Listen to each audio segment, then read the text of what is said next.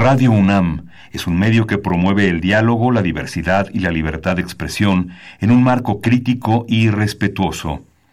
Los comentarios expresados a lo largo de su programación reflejan la opinión de quien los emite, mas no de la radiodifusora. Momento económico.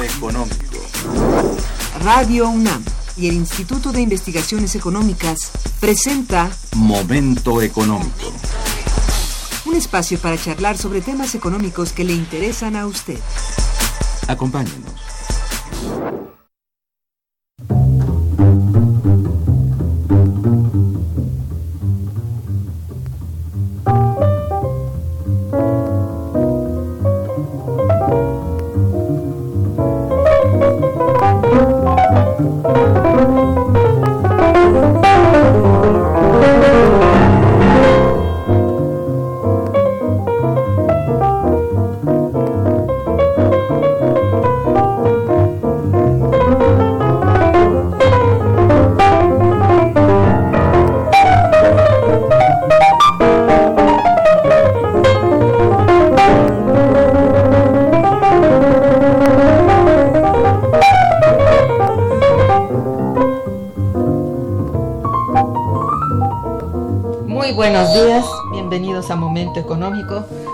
Coproducción del Instituto de Investigaciones Económicas y Radio Universidad. Les saluda Irma Manrique, investigadora del Instituto de Investigaciones Económicas, hoy jueves 19 de septiembre de 2019. El tema que abordaremos el día de hoy es plataforma para el crecimiento económico en un contexto post-neoliberal. Y para ello contamos con la presencia de nuestro estimado compañero, el doctor Ernesto Bravo Benítez. Bienvenido Ernesto, buenos días. Muy buenos días, doctora, gracias. Buenos días, Radio Escuchas. Nuestros teléfonos en el estudio son 55 36 89 89 con dos líneas. Y para comunicarse desde el interior de la República, contamos con el teléfono LADA sin costo 01800 505 26 88. La dirección de correo electrónico para que nos envíen sus mensajes es una sola palabra, momento económico, arroba unam.mx. También pueden escucharnos a través de la página de internet www.radio.unam.mx y www.iis.unam.mx. De nuestro invitado. Ernesto Bravo Benítez es doctor en economía por el posgrado en economía de la UNAM Cuenta con maestría en Ciencias Económicas también por la UNAM y licenciatura en Economía por la misma universidad. Es miembro del personal académico del Instituto de Investigaciones Económicas, adscrito a la Unidad de Investigación en Economía en Economía Pública. Sus líneas de investigación son Estado y cambio institucional, economía monetaria, crecimiento y desarrollo, es profesor en la Facultad de Economía de la UNAM, en donde ha impartido materias de economía pública, elección pública, finanzas públicas y de teoría monetaria, cursos de microeconomía en el posgrado de economía de la UNAM y de economía aplicada en las universidades Benito Juárez de Oaxaca del Estado de México y en la maestría en seguridad nacional de la Escuela Superior de Marina. Ha dictado y colaborado con el Instituto Belisario Domínguez del Senado de la República tiene publicado un libro en coordinación, La crisis económica mundial, y varios capítulos escritos en libros y artículos publicados en revistas nacionales y extranjeras.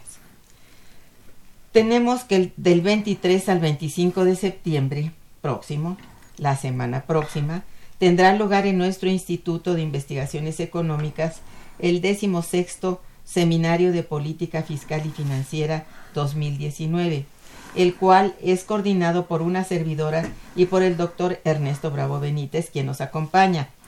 El tema central en esta ocasión es Plataforma para el Crecimiento Económico en un contexto postneoliberal. Se trata de un evento académico que tendrá lugar a poco tiempo del primer informe presidencial, en un contexto de transformación económica en donde es necesario un análisis tanto económico como político y sobre todo en materia fiscal y financiera. Sin duda alguna, hay muchos retos económicos importantes que abordaremos a lo largo del programa. Tomando en consideración todos estos elementos, resulta indispensable la realización de este decimosexto seminario que llevo coordinando en nuestro instituto justamente por espacio de 16-17 años. Pido entonces al doctor Ernesto comience por decirnos, bueno, hablar rápidamente del objetivo del seminario, cómo está estructurado, quiénes participarán, a quiénes está dirigido y en qué horario se realizará. Por favor, Ernesto. Doctora, muchas gracias. Bueno, efectivamente ya es la 16 edición y es eh, un seminario particularmente importante por la coyuntura. Eh, es efectivamente plataforma del crecimiento en un contexto post-neoliberal. Y bueno, pues finalmente lo que pretende es explicitar aquellos elementos que pudiesen potencializar el crecimiento económico, porque efectivamente, como dijo eh, actual titular del Ejecutivo. No es igual desarrollo que crecimiento. Sin embargo, el crecimiento económico es condición necesaria para que el desarrollo pueda ser sostenible en el tiempo. Entonces, es una asignatura pendiente, ¿verdad? Que nos deja el eh, actual, bueno, el pasado modelo que está queriendo superar, el modelo neoliberal, pero que finalmente eh, se está complicando el escenario a la luz de las últimas previsiones de crecimiento económico. Incluso ayer la OCDE nos eh, avienta el dato de su estimación para el 2019 de crecimiento del 0.5%. Los, los mismos criterios generales de política económica ya lo sitúan este pues un, un escenario menor al 2% como estaba previsto en los precriterios generales que se presentaron en, en marzo.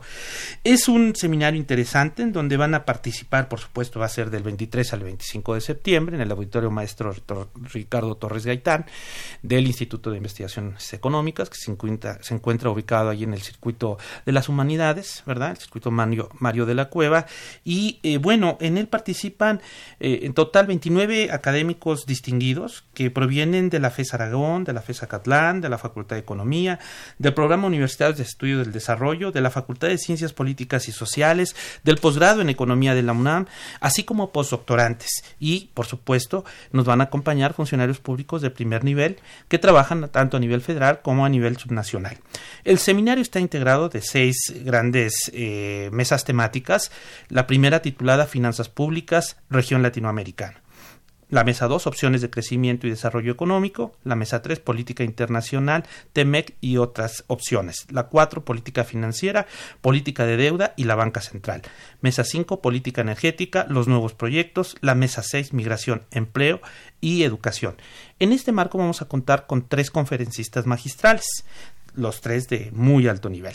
El primero que se va a presentar el lunes 23, iniciando prácticamente el seminario, el doctor Constantino Alberto Pérez Morales, eh, representante del gobierno del estado de Oaxaca, con eh, la conferencia El impulso de la infraestructura a través del sector público como un elemento esencial para el desarrollo económico de las regiones. Una segunda conferencia magistral ese mismo día será impartida por el doctor Óscar Ugarteche Galarce con el tema Reformas Fiscales y Crecimiento en América Latina. Y una tercera eh, conferencia magistral que se realizará el martes 24 por el doctor Jorge Calderón Salazar, académico de la Facultad de Economía de la UNAM, con la conferencia titulada Inversión, Agricultura, Política Macroeconómica y Tipo de Cambio en el TEMEC. Eh, es un seminario dirigido principalmente académicos, pero también al público en general. Y finalmente, pues ahí los estaremos esperando para quienes nos quieren seguir, eh, incluso en línea, ¿verdad? Porque se puede a través de Internet. Eh, pues estar viendo el, evento, pero lo importante es que nos acompañen físicamente allá en el, Ciertamente. instituto. Bien, eh, Ernesto, ¿por qué resulta necesario realizar en estos momentos un seminario como el que estamos coordinando y sobre todo por qué nos referimos a un contexto post-neoliberal. Sí, es eh, finalmente la coyuntura la que, digamos, justifica un evento de este tipo, habida cuenta de lo que ya comentamos en términos de los déficits de crecimiento económico, pero también de las expectativas que generó el arribo a la presidencia eh, del, en el año pasado eh, del pues candidato en su momento opositor del partido de Morena, con esta idea finalmente de generar transformaciones importantes y en esta ocasión pues pues ya tiene la oportunidad, se presenta el presupuesto de egresos de la Federación para 2020, es un presupuesto que ya hace al 100% esta administración y no como el caso del año eh, pasado, en donde su participación fue marginal y podríamos decir que pues prácticamente fue un presupuesto heredado con el criterio de la anterior administración. Asimismo, pues se presentó el Plan Nacional de Desarrollo, como otro elemento, digamos, muy importante, donde se marca la visión económica de el país y a nivel de finanzas públicas de mediano plazo, ¿no? Un instrumento muy importante porque de él se derivan, pues, todos los programas sectoriales, institucionales, regionales y especiales, ¿no? Que ya se está trabajando en, eh, en, en ellos. Pero también es importante por la coyuntura internacional, ¿no?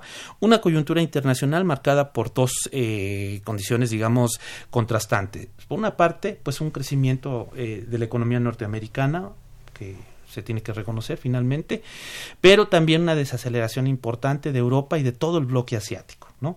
Y pues en el marco de esta situación, un enfrentamiento con una guerra comercial que está finalmente metiendo mucha presión a los mercados financieros, ¿no? haciendo mucho más volátil la, la, realidad financiera a nivel internacional y bueno, pues esto se viene a complementar con el problema petrolero ¿no? de, en esta semana de eh, pues el ataque a las instalaciones de Arabia Saudita, que ya eh, implicó un rebote de los precios internacionales del petróleo y también pues mayor inestabilidad. Sí, porque no necesariamente porque digan que ya empezaron a cubrir la producción, quiere decir que están eh, realmente vendiendo lo mismo que, que antes. creo que habrá un ajuste todavía de los precios. Y, habría también que comentar que es post-neoliberal porque es un hecho fáctico e incontrovertible el fracaso absoluto en el caso de México en términos económicos de la implementación de la ideología neoliberal. Y de ahí la necesidad de superarla más allá de si se está o no de acuerdo con ella desde el punto de vista ideológico. Es decir, es. una, digamos, página que se le tiene que dar vuelta. Así es. Pese a que todavía no, pues no, no, no nos queda muy claro eh, en lo que se está haciendo las estrategias que se están siguiendo, aunque están todavía temerosos, probablemente haya que tomarlas porque de caso contrario, realmente la economía mexicana puede entrar en un, periodo muy serio de recesión. Entonces, creo que sí es necesarísimo que, que se piense en cambio, en transformación, pero en verdadera transformación del modelo. Eh, desde tu punto de vista, ¿consideras que la política económica que ha llevado a cabo la administración gubernamental de Andrés Manuel López Obrador es la adecuada? ¿Cuáles son, bueno, a tu modo de ver también sus características? Bueno, es una eh, administración que empezó en un momento complejo, precisamente por la ralentización económica que heredaba de la anterior administración y la situación internacional que no es mucho, no era propicia finalmente para eh, un relanzamiento económico como el que requiere este país, dado los déficits de los que ya hemos eh, mencionado. Yo podría ubicar a esta, el inicio de esta administración en dos perspectivas, ¿no? Eh, la primera, que me parece muy importante, muy positiva, ¿no? Y es esta necesidad de combatir al más alto nivel el problema de la corrupción. ¿no? Eso era un eh, tema que verdaderamente desvirtuaba cualquier buen programa eh, y recursos que pudiesen destinarse para fines finalmente de desarrollo social y de crecimiento económico en ese sentido, eh, poner énfasis en el, en el gasto en desarrollo social me parece también mucho, muy importante. ¿no? Eh, los programas de desarrollo social, a la luz de los datos que vimos de pobreza que nos dio Coneval hace unos, unas semanas, pues es más que pertinente, ¿no? Y bueno, por supuesto que un cambio muy interesante, que sea un matiz eh, importante de resaltar, es este cambio en términos de la perspectiva económica del Estado, del gobierno en términos de su condición de Estado rector a Estado promotor me parece que sin decirlo, no, no, se ha modificado finalmente el artículo 25 constitucional, pero en los hechos estamos asistiendo a un cambio con este matiz ¿verdad? En donde el Estado ya no es estrictamente un Estado rector y está pasando a una condición de promotor. Porque, bueno, pues se ve hasta en el presupuesto, más de 80, bueno, 86 mil millones de pesos se le están dedicando a petróleos eh, mexicanos eh, y, bueno, también a la Comisión Federal de Electricidad. Esa sería, digamos, la parte positiva. Hay otra que es, digamos, un poco más cuestionable, como usted lo comentaba, doctora, y es esta idea de aferrarse al superávit primario del 1%, ¿no? Como una condición para mandar, entre comillas, señales a mercados internacionales. Las señales que se tienen que mandar son en términos de fortalecer la planta productiva, el mercado interno, al interior de nuestro país. Esa es la principal señal que tenemos que mandar. Y el déficit fiscal, la deuda, cuando es implementada, cuando es utilizada en proyectos de inversión productiva, es más que bienvenida. Tenemos un muy, muy bajo nivel de formación bruta de capital fijo, estamos por ahí del 2,6, 2,7 del PIB, cuando eh, pues el Banco Mundial, eh, la UNTAD incluso nos recomiendan que sea del 8%. Y esta base, e, este gasto en particular, si crece, pues nos puede llevar a esta meta de al menos llevar al 25% del PIB eh, la inversión que este país requiere, incrementando en 2.5% al menos en el corto plazo la de la privada y también la pública, ¿no? Entonces eso finalmente ahí tenemos que, que, que, pasarlo a revisión. Otro elemento que en mi opinión eh, funge como una camisa de fuerza que limita esta proactividad eh, pues esta proactividad de la política económica es el compromiso de no incrementar impuestos, ¿verdad? Al menos hasta el 2021. No se puede establecer un compromiso así, dada una coyuntura económica tanto nacional como internacional tan volátil, tan compleja. Entonces, establecerte un compromiso de no subir impuestos, eh, bueno, pues te obliga finalmente, y ante un escenario en donde la deuda tampoco tiene muchos margen, o un gran margen de maniobra, pues te obliga finalmente a dos medidas. Una es ser más eficiente en la recaudación de impuestos y la otra es hacer economías a nivel de, presupuesto con las estructuras programáticas y el problema del empleo público. ¿no? Muy forzado, diría muy, yo. Muy, forma, muy forzado. Y, este bueno, pues finalmente esta idea de mantener en 45% a los requerimientos, el saldo histórico de los requerimientos financieros del sector público, pues se me hace eh, también un eh, techo eh, muy restrictivo porque el promedio de, las, eh, de la deuda de economías emergentes anda por ahí del 55% del PIB y países de la OCDE andan entre 100 y 110%. Entonces, eh, entiendo la idea de mandar señales prudentes en manejo presupuestal, en términos del manejo presupuestal, pero aquí eh, también lo importante a final de cuentas es el crecimiento para que finalmente el desarrollo pueda ser sustentable en un escenario de mediano y largo plazo. Sí, da, da la idea de tibieza y que en este momento no se puede dar el lujo el país de, de tibiezas, sino de eh, rápidamente dar el golpe de timón. Sí. Bueno, en fin, esa es pues, nuestra idea. De hecho, eh, lo tuvo que hacer, doctora, porque ese programa emergente de 485 mil millones de pesos, pues es un poco la respuesta. Que hay un elemento importante porque son recursos que, pues no, finalmente no generan eh, deuda directa, sino que viene ahí de algunos fideicomisos de la Banco de Desarrollo, ¿no? Entonces no nos implica un rebote importante. Pero bueno, finalmente se está reconociendo la necesidad de a través de la inversión pública, pues fomentar o impulsar el crecimiento, porque pues se nos vinieron abajo, ¿no? Las previsiones del 2% del PIB para de crecimiento para el 2019. Y realmente el, el, arrastre principal por parte de, del gobierno tiene que ser a través de la inversión en infraestructura esta inversión en infraestructura es básica y hasta este momento no, no la hay. No se ha detenido. No. Entonces esto, mientras esto no ocurra, la inversión privada no se moverá. Están muy tibios también para entrarle. Por ahí la inversión extranjera ocupa nichos que sabe que son seguros, pero no es suficiente ni, necesariamente en línea con esa visión de desarrollo de mediano y largo plazo del país. Así es. Sí, es, digamos, estamos en una condición de, de, de pasar de, de, de lo que ya teníamos, lo mismo de antes, de pasar a un, en un tránsito, digamos, que sí puede ser finalmente. posneoliberal. Ese, ese es el tránsito que nosotros pensamos que es posneoliberal. No tiene ya nada que ver con la ideología anterior. Y sí, este, hay todavía la mano está temblorosa para tomar ese, esa decisión. Ojalá que se tome, ¿no? Bien, estamos en Momento Económico, programa que se transmite por Radio Universidad. Estamos abordando el tema plataforma para el crecimiento económico en un contexto post-neoliberal. Nos acompaña para ello el doctor Ernesto Bravo Benítez, quien nos hace favor de hacer eh, los comentarios al caso. Bien, quédense con nosotros, eh, tendremos un puente musical agradable hasta el momento. Está escuchando Momento Económico.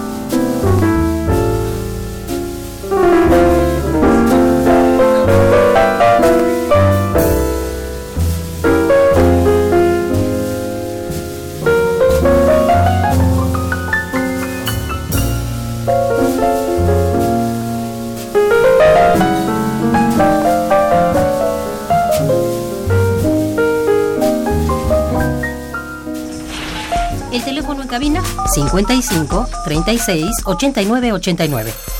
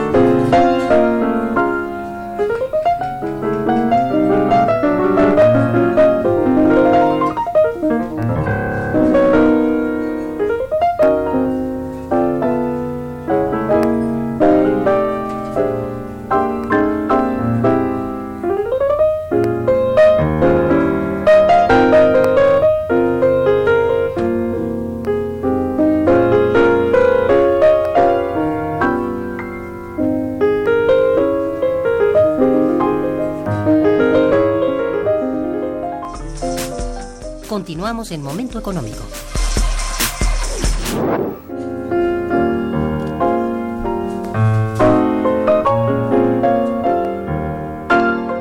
Muy bien, eh, ¿cuál es entonces el objetivo, objetivo central de la política fiscal del gobierno actual? Es decir, ¿cuáles son sus directrices o hacia dónde va? ¿Se ve claro? ¿No se ve? ¿Cuál es tu opinión? Creo yo que ya en el actual presupuesto de egresos de la Federación para el 2020 hay señales, y lo mismo en el Plan Nacional de Desarrollo. Pero concretamente en el, la propuesta de presupuesto de egreso para el 2020 son tres eh, rubros los que se resaltan, digamos, en términos de atención presupuestal. Una es la seguridad social, la otra, pues también la seguridad pública y el otro es el apoyo a Pemex, ¿no? En esos tres ámbitos finalmente está esta eh, actual política fiscal concentrando sus baterías. Eh, obviamente, pues uno quisiera un cuarto sector, un cuarto elemento que tenga mucho que ver con la infraestructura física eh, y pues mucho dependerá de qué tan exitoso sea esta utilización de los 485 mil millones de pesos que se está, digamos, extraordinariamente ejerciendo en esta última parte del año, si eso finalmente logra romper esta tonía que pues, eh, los criterios generales se están proponiendo ya eh, para 2019 el crecer entre 0.6 y 1.2%, si pueden acelerarse las licitaciones, si los proyectos son los adecuados, ¿verdad? Y efectivamente se atienden las regiones más atrasadas, podríamos romper ese impasse y entonces hacer explícita la necesidad de que aparte de estas tres grandes áreas de preocupación del presupuesto federal, el área de la inversión en infraestructura física, detonadora de la inversión, pues finalmente puede eh, propiciar dinámicas virtuosas en donde también la iniciativa privada, tanto la nacional como la internacional, se sumen, pero bajo una directriz, digamos, más amplia tiene que de conducción económica. Sí, tiene que ser muy, muy clara la, la tendencia. De otra manera, no se va a interpretar y, bueno, puede haber un malentendido que nos lleve más, Sí, ¿no? más hacia abajo, ¿no? Eh, ¿Por qué hablaremos dentro del seminario acerca de calificadoras de riesgo en el contexto de la nueva administración? Que es un tema que tú y yo vamos a, a tener. Es un tema muy interesante y bueno, se requiere hablar de ellas porque siempre está pendiente como espada de Damocles, ¿no? La calificación de nuestra deuda soberana por parte de las tres empresas que oligopólicamente ejercen esta condición o este servicio en los Estados Unidos, pero que se proyecta a nivel internacional. Esto es Standard Poor's, eh, Fitch y Moody's. Y bueno, acordémonos que el 4 de marzo Standard Poor's degradó la calificación de Sí. y la puso a un peldaño de considerarse los bonos de Pemex, la deuda de más de 80 mil millones de dólares de Pemex como basura. Sí. Pero a esta calificación se le sumaron, digamos, el 6 de junio, tanto Fitch como Moody's, ¿verdad? Y bueno, pues ahí en el caso de Fitch, ella se atrevió hasta a degradar la deuda soberana. ¿sí? Eh, de triple B positivo a B, ¿no? Amenazando finalmente con también degradarla a otro nivel a esta deuda soberana y todos sabemos final de, a final de cuentas que estas calificaciones eh, pues eh, cuando se degrada tanto empresas eh, digamos productoras del estado como Pemex incluso la CFE y la deuda eh, digamos soberana en general del país pues esto encarece el financiamiento no el acceso a nuevos financiamientos se encarece en función de Sí, estas no. calificadoras. Y el problema es que a final de cuentas no están actuando de manera seria y responsable. Y para eso tenemos como antecedente para no sesgarnos a nuestro favor como, como país la crisis de 2009 de la cual estas tres eh, calificadoras fueron directamente corresponsables no entonces Y que eh, hicieron además eh, negocio algunas consideraciones y- bastante eh, malas porque finalmente a dos empresas grandes este las, las calificaban como muy alto y, y cayeron, se desplomaron en, en 2008, ¿no? es que Lehman Brothers y, y- y, este la, la empresa inglesa que ahorita se me olvida, bueno, también digo, es un- una señal de que están al mejor postor, no están calificando de verdad. Ese es, eso es lo malo. Y es que ahí hay un problema, digamos, de riesgo moral, porque Sí. eh, pues finalmente ellas ofrecen un servicio, le paga quien le pide que lo califique. Entonces, pues ahí, eh, a final de cuentas, se incurre en un riesgo moral. Y había otros formatos que no era este necesariamente. Ah, eh, cuando empezaron las calificadoras eh, a principios del siglo pasado, bueno, pues eran una, un grupo de inversionistas que aportaban y de hecho siguen muchas calificadoras en Estados Unidos pequeñas, pero que no las dejan eh, participar directamente en el mercado, eh, daban recursos para que se hicieran evaluaciones sobre las empresas que solicitaban financiamiento. Entonces, no eran las empresas que solicitaban financiamiento las que pagaban la calificación, sino los inversionistas. Entonces, eso implicaba que se hiciera un trabajo más serio en términos de la salud financiera de estas empresas, en Sí. términos de sus peticiones de financiamiento. Así es, sí. Eso se ha perdido, ¿no? Entonces, por una parte, se tiene ese eh, oligopolio eh, feroz, porque es el la legislación norteamericana, exige que solamente a estas tres empresas, en el caso de los inversionistas norteamericanos y, este, y quienes demanden finalmente un financiamiento, acudan. Para eso hay otras opciones. En el caso de México, si bien tenemos a la ley eh, de valores regulándolas un poco, esta regulación es tibia todavía y necesitamos que la Comisión Nacional Bancaria de Valores sea mucho más estricta y dura en ese sentido y hacer realidad lo que se pide también desde hace ya varios años, que ya en España se hizo, este, que en Alemania eh, está también pues ya implementándose, tener sus propias eh, empresas calificadoras y de plano ante calificaciones tan subjetivas o dudosas en términos de este análisis real financiero de tanto de empresas como de un país, pues no sé, este recurrir a calificadoras, incluso China tiene una empresa calificadora ya también acreditada internacionalmente y ante un fallo, digamos, cuestionable de estas tres, pues acudamos a otras eh, calificadoras de ese tipo para tener finalmente un escenario más balanceado y que los inversionistas cuenten con más información para que verdaderamente sepan de qué se trata en términos de estabilidad financiera. Exacto. Bueno, desde tu punto de vista, ¿cómo es que se ha comportado nuestra economía frente al actual contexto financiero? ¿Y cuáles son los rasgos que definen a nuestra política financiera?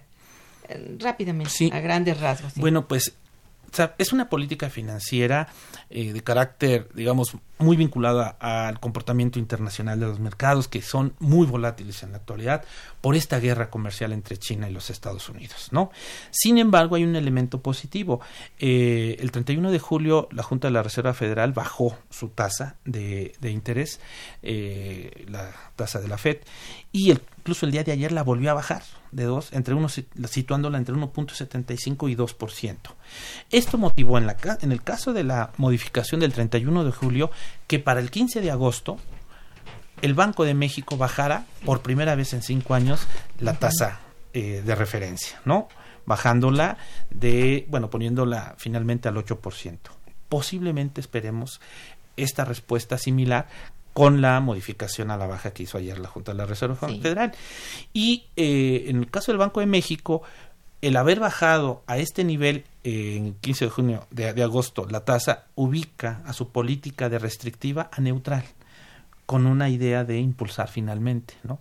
el crecimiento entonces esperemos que por ahí siga, ¿no? Esta tendencia de apoyar la baja en las tasas de interés para contrarrestar este escenario de alta volatilidad y pues apuntalar el exiguo crecimiento.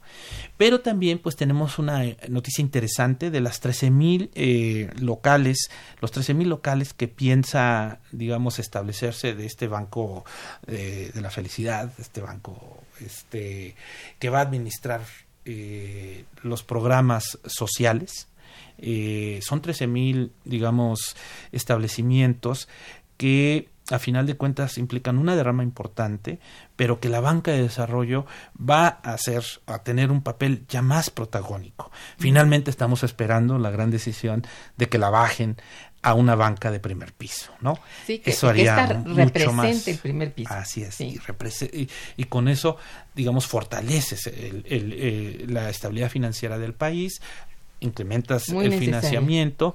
Este, entonces, pues creo que se están poniendo de la mano, se están alineando por el par, la parte del gobierno eh, estos criterios financieros de impulsar a través de la baja en las tasas de interés, pero también el Banco de México se está sensibilizando y esperemos en una o dos semanas ver cuál será la reacción del Banco de México ante esta baja de la tasa de la Junta de la Reserva Federal. Efectivamente. Bien, tenemos muchas llamadas. A ver, déjame decirte que un derecho a un, derecho un este radio escucha, Eric Ochoa te felicita y felicita al programa. Dice, habrá sin remedio un caos en términos económicos al abandonar las políticas neoliberales. Eh, cuestiones que señala Neil Smith en Ciudades después del neoliberalismo, producto de la reunión en 2008 en Barcelona y que hasta 10 años se, se retoma en México. Bien, a ver, eso depende. Eh, a, principio o por principio de cuentas, la opción neoliberal era una entre otras que tenía México después de la crisis del 82. No era la única. De hecho, las experiencias de los países del sudeste asiático, eh, con un modelo distinto, pues eh, marcaron, están marcando finalmente los derreteros en términos del crecimiento y desarrollo a nivel internacional. Y el abandono o la superación del neoliberalismo no tiene necesariamente por qué ser caótica en términos de que tenemos, a pesar de todo, una fortaleza institucional. Este país creó instituciones a lo largo de dos generaciones que afortunadamente no fueron barridas por esta oleada neoliberal, ¿verdad? Eh, la Constitución sigue teniendo ahí elementos muy importantes para hacerle frente a cualquier problema eh, en términos de la superación del neoliberalismo. Entonces no hay que tenerle miedo.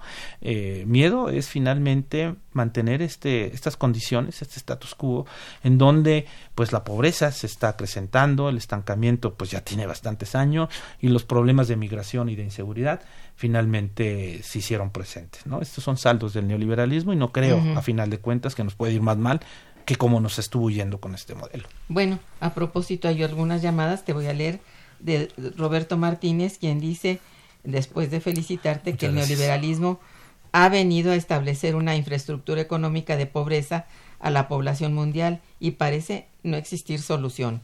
No, sí. Sí la hay, sí. la hay. La globalización, a final de cuentas, tiene otras opciones. El neoliberalismo se apropió de la globalización, pero la globalización es una amplia avenida a la que uno puede acceder a partir de distintas estrategias. La neoliberal es una. Los europeos tienen otra. Todavía mantienen su estado de bienestar y no podemos decir que son eh, abiertamente neoliberales. Mantuvieron, por ejemplo, sobre todo los países del norte, eh, los países, digamos, nórdicos, no dejaron su seguridad social. Francia incluso, que destina cerca del 15% del PIB a la atención a grupos vulnerables y particularmente a sus adultos mayores, pues nos hablan de que este pues no todo fue barrido en Europa este a la forma neoliberal, ¿no? Así es, y que otros países o regiones o bloques del mundo abiertamente no la no no no la asumieron, ¿no? Y les fue bien. bueno, aquí este Rosario Velázquez eh, después de felicitarte y al programa, gracias. Dice, necesitamos una definición concreta del concepto infraestructura para entender mejor a qué se refiere cuando usa la expresión manos temblorosas. bueno, a ver, la infraestructura es un concepto amplio, pero eh, se divide en dos, infraestructura física y social. La infraestructura física, pues es toda esa inversión que se va a crear puertos, aeropuertos, carreteras, telecomunicaciones. Y la infraestructura social es importante porque pretende fortalecer el capital humano y el capital social. Entonces, ahí se destinan todos los recursos que van a salud, a educación, a cultura. Eso es parte también de una definición amplia de, infraestructura. Y estas son las áreas que tienen, a final de cuentas, que fortalecerse porque son el soporte para estrategias de crecimiento sostenidas o sustentables a mediano y largo plazo. Así es. ¿Y lo de las manos temblorosas? Ah, bueno, pues es que eh, todavía a final de cuentas hay ciertos resquemores para que el Estado pues eh, invierta y sea un agente económico pleno, ¿no? En ese sentido, bueno, sabemos que todo esto todavía es transicional, pero necesitamos a final de cuentas esas grandes definiciones y yo creo que este gobierno tiene las condiciones para en ese sentido eh, fortalecer la posición económica promotora del Estado. Sí, y que muy pronto se, se, se plantee realmente un crecimiento de infraestructura, tanto social como física, como dices tú. Bueno, Sandra Pineda dice, felicito al programa y al invitado, dice, ¿cómo generar crecimiento económico en seis años, periodo que durará el gobierno de AMLO? Bueno, pues sí, sí se puede. Claro, este, en dos vías, fortaleciendo al mercado interno, particularmente a partir, sí, efectivamente, del eh, desarrollo social, darle ingreso a esos grupos castigados por el neoliberalismo durante tanto tiempo, y por la otra es detonar los procesos de inversión, tanto la pública como la privada. En México está comprobado que no hubo trade-off entre inversión pública y privada, al contrario. Siempre las directrices que el Ejecutivo mandaba en materia de inversión eran muy eh, seguidas, muy analizadas y acompañadas por los inversionistas privados, tanto nacionales como internacionales. Así se desarrolló desarrolló este país a partir de las grandes cuencas hidrológicas del país en el pasado, que fueron las que finalmente impulsaron estos, eh, este proceso de crecimiento y desarrollo que durante 50 años México tuvo y que permitió que obviamente hubieron sus momentos de crisis, pero que en promedio este país creciera cercano al 6.5% real en 50 años. Bien, Héctor Ortiz eh, dice, felicito al programa limitado, dice, en la colonia militar Marte en Iztacalco no sonó la alerta sísmica. Este error no debe repetirse en un futuro. Las autoridades deben poner atención. Bueno, sí. Eh, pues, nos solidarizamos a la opinión. es importante al más alto nivel, la seguridad de la ciudad. Bueno, ¿cuáles son los grandes retos económicos a enfrentar por parte del gobierno actual en cuanto a crecimiento económico se refiere? Eh, mencionar lo más lo más visible, lo más importante. Claro. Pues ahorita de entrada la meta principal es llegar al 2%, ¿no? Alcanzar en el próximo año la meta del 2%, pero eh, pues hacer plena esta este despliegue de los instrumentos de intervención económica del Estado para que al término del sexenio estemos creciendo de menos al 5%. Y yo digo de menos porque este debe de ser un eh, piso, no un techo. Eh, ¿En función de qué se afirma esto? Bueno, pues precisamente el comentario anterior. Este país durante 50 años creció a las tasas del 6.5%. Entonces es nuestro PIB potencial. ¿verdad? Y podemos alcanzarlo. Pero si pudiésemos cerrar eh, de manera sostenida los últimos años de este sexenio con tasas cercanas al 5% del PIB, creo que podemos empezar a gestar un cambio logístico en este país, un cambio de perspectiva económica que verdaderamente nos potencialice y nos vuelva a acercar a esas tasas históricas que nos permitieron desarrollarnos o bueno, prácticamente desarrollarnos como país. Sí, no no es tan difícil eh, conseguirlo. En realidad, si se le da empleo a la gente, se dará mercado y este impulsará a la producción. Vamos, se requiere crecer por dentro. Es muy importante. Este crecimiento de del, del país tiene que ser real a partir de, de lo interno. Eh, lo, externo cuenta, pero mucho más, yo creo, en este momento, lo interno. Controlar mucho ahí eh, nuestras compras hacia el exterior, ¿no? Para que el multiplicador fiscal no se nos fugue en eh, cerca del 45% ah, hacia el exterior. Tenemos que avanzar en el proceso de sustitución de importaciones y fomentar el consumo de lo nacional. ¿verdad? Para que finalmente todo eso refuerce y potencialice el desempeño del mercado interno y de ahí generemos dinámicas virtuosas que eh, propicien crecimiento sostenido. Es cierto, estamos en una coyuntura que sería importante de veras eh, hacer entender a la gente que el consumo interno y el consumo de lo nacional es como nunca importante. ¿eh? Sabemos que muchas de las cosas que se manufacturan, que se producen en el país, es con base en empresas transnacionales, aún con esto.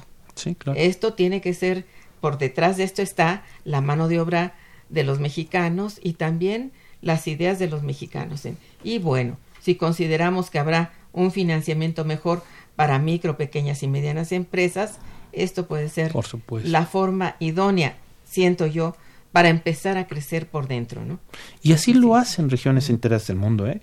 Los europeos, particularmente Alemania, es muy cuidadosa con sus sectores internos. Es más, sus mercados este, populares son muy protegidos, no se les permite eh, a las grandes cadenas transnacionales comerciales establecerse cerca de ahí. Eh, Japón, China, hasta los propios Estados Unidos son muy eh, cuidadosos en ese sentido de cuidar a su mercado interno, a sus productores y a sus eh, comercializadores nacionales. Es cierto, y también habría que recordar que si algo es importante para los países altamente industrializados son sus cadenas productivas en donde están las pequeñas y medianas empresas. Ellos no han quitado para nada este, ni guerreado contra ellas, sino al contrario, las apoyan y sienten que esta es la forma realmente de, de expandirse y sí lo logran. Incluso mantienen los Sí. subsidios al campo, Al algo que campo, sí es ajá. muy preocupante en este presupuesto para el 2020, porque la propuesta que se hace implica una caída de cerca del 25% de los recursos al campo. Este, agricultura, pesca, y esto es algo que se tiene que corregir. La Cámara de Diputados ya tomó nota en ese sentido y esperemos que se corrija, Sí. porque este sector ya se estamos claramente en la matriz de insumo producto, eh, tanto el sector industrial como el sector agropecuario son los más encadenados con eh, finalmente los otros sectores, formando cadenas de, valor, eh, pues finalmente eh, afectadas por la por la apertura, pero todavía están presentes. Entonces hay que fortalecer al campo, haciéndole llegar recursos y bueno, esto puede ser a través de dotarlo de infraestructura física. ¿no? Exactamente. Entonces, eh, ahí hay también la posibilidad de orientar el uso de este tipo de recursos hacia el sector eh, primario en general para eh, también eh, catapultarlo.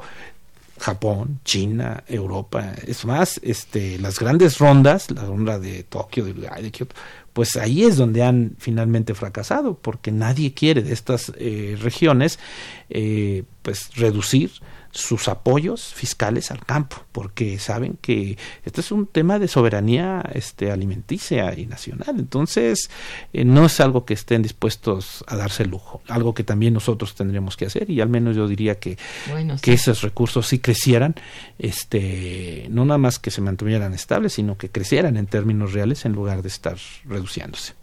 Creo que existe esta intención, por lo menos en, en los documentos que acabas de mencionar, tanto en criterios de política económica como en el Plan Nacional de Desarrollo. No está, a mi modo de ver, muy claramente establecido cómo, pero el cómo tendrá que ver con, con los recursos. Y con los programas sectoriales, que es lo que ya se está Bueno. finalmente bajando, Ajá. para ver concretamente si se va esto a llevar a la, a la práctica con el uso real de recursos o si queda nada más en, en discurso, que esperemos que no sea así. Esperemos que no. Bien, este Carolina Pérez Guevara te felicita y felicita al programa. Gracias, señorita Pérez. ¿Y se pueden repetir las fechas del seminario y los horarios? Sí, claro. Va a ser del 23 al 25 de septiembre en un horario de las 9 a las 15 horas. 9 y media a las 15 horas. Voy a corregir. Ah. De las 10 a las Ah, 15 ok. horas. ¿eh? De las Sí. 10 a las 15 horas. Sí. Y bueno, pues las sesiones serán en el Auditorio Maestro Ricardo Torres Gaitán, en el Instituto de Investigaciones Económicas, en el circuito Mario de la Cueva. Ah, sí. A sus órdenes, señorita Carolina Pérez.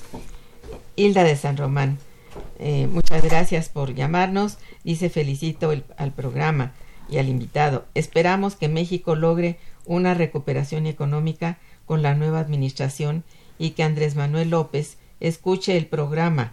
Sería de gran utilidad para que México no termine como Argentina. Ay, sí. México, creo yo, debe de pues acercarse a ese destino, ese destino de una nación con un gran pasado, con una fortaleza importante que está en la base de su población, ¿verdad? Y pues es cruce de caminos México. México pues es una plataforma logística a nivel internacional. De hecho ya lo estamos viendo, estamos repuntando en, en turismo, ya estamos en el sexto lugar. Las remesas internacionales el año pasado fueron de cercanas a 34 mil millones eh, de dólares. sí.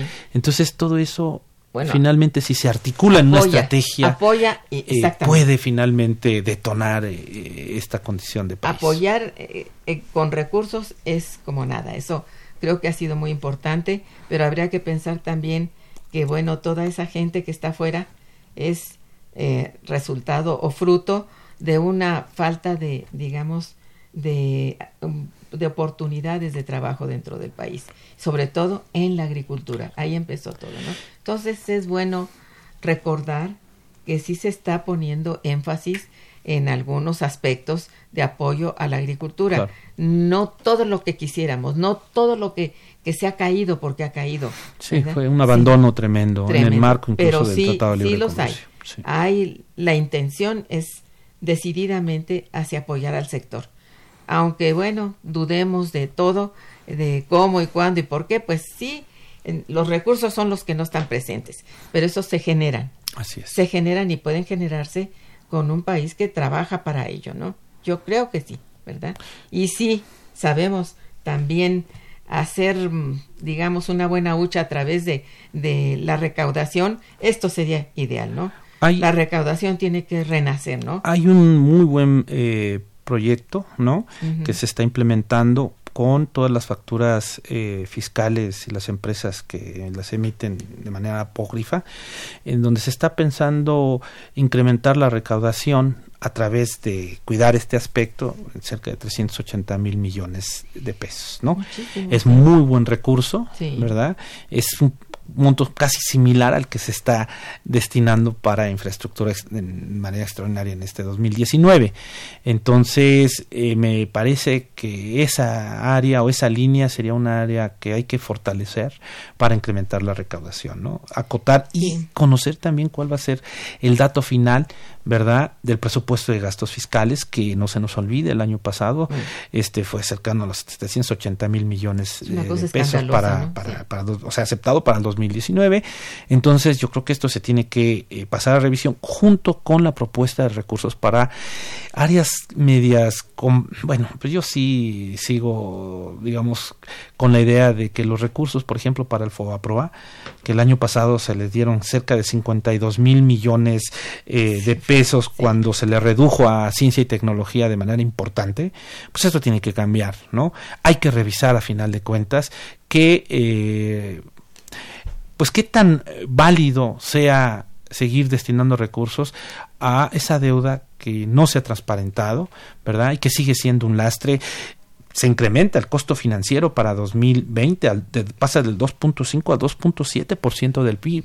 Entonces, esa es una sangría que le está pegando al crecimiento y al desarrollo. Necesitamos atacar esa, esa deuda, renegociar y esas áreas que no están tan claras, pues transparentarlas y si en ahí, en ese proceso se encuentran economías, adelante. Sí, yo creo que es muy importante eso que acabas de decir.